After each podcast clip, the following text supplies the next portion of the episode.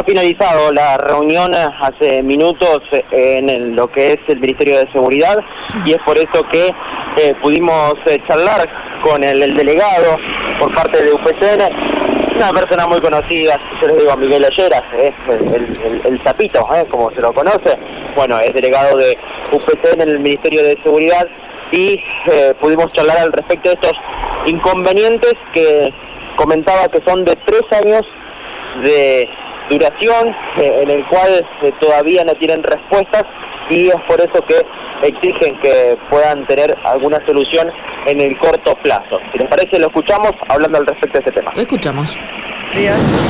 El reclamo es específico y concreto.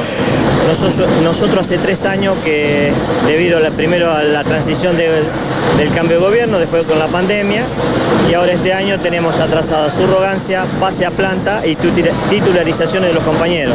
La última reunión la tuvimos eh, a nivel eh, jurisdiccional a través del Zoom y el Ejecutivo nos ofreció una tanda, en tres tandas subrogancia, más el pase a planta a los compañeros, más la titularización que tenemos pendiente. Se acordó y todo, y bueno, hasta el día de la fecha no hemos logrado eh, absolutamente nada, ni la subrogancia, ni el pase a planta, ni la titularización. Ahora ya tenemos los expedientes firmados, inclusive por, aparte del ministro Laña, del ministro Walter Agosto, y la gestión pública nos observa un trámite administrativo con que algunos certificados están vencidos. Y es lógico que están vencidos si hace más de un año que lo tenían paralizado ellos. Entonces el reclamo es concreto, o sea, si no sale nada de lo que tenemos pautado, tenemos hasta el 14 de diciembre. Y evidentemente este paso, si no agiliza el Ejecutivo, no va a salir nada. Y entonces tanto PCN como ATE se resolvió eh, a través de asamblea un estado de alerta permanente y viendo eh, cómo suceden los hechos. Si esto no, no se soluciona, acrecentando las medidas. ¿De cuántas personas estamos hablando que se ven perjudicadas por estas no medidas? 200 personas acá nada más. Después tenemos gente en Rosario también. Eh, y esto viene de larga data, me decías. Tres años, tres años. A ver, es entendible, gobierno de transición, del socialismo al peronismo, el año de pandemia, y ahora ya tenemos todo este año.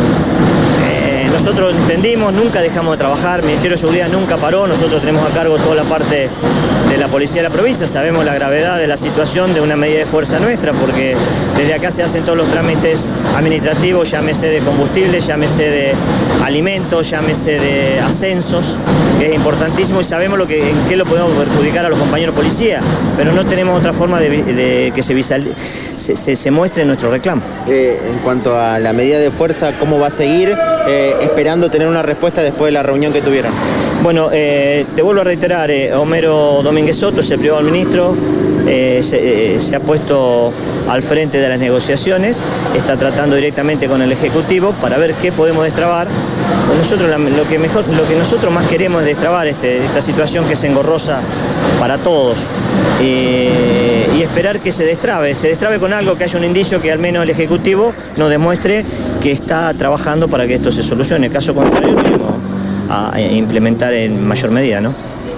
Bueno, hasta allí lo escuchábamos a Miguel Olleras hablando de este problema, este conflicto. La, reunión finalizó, pero como decía, el estado de asamblea eh, permanente eh, va a seguir durante lo que queda de esta semana y en caso de no tener algún tipo de respuesta, eh, la semana que viene la protesta podría ser aún mayor. Bueno, bueno, vamos a esperar entonces a ver qué novedades hay. Por lo pronto ya plantearon el tema y lo dejaron sentado allí en el ministerio en esta reunión que mantuvieron.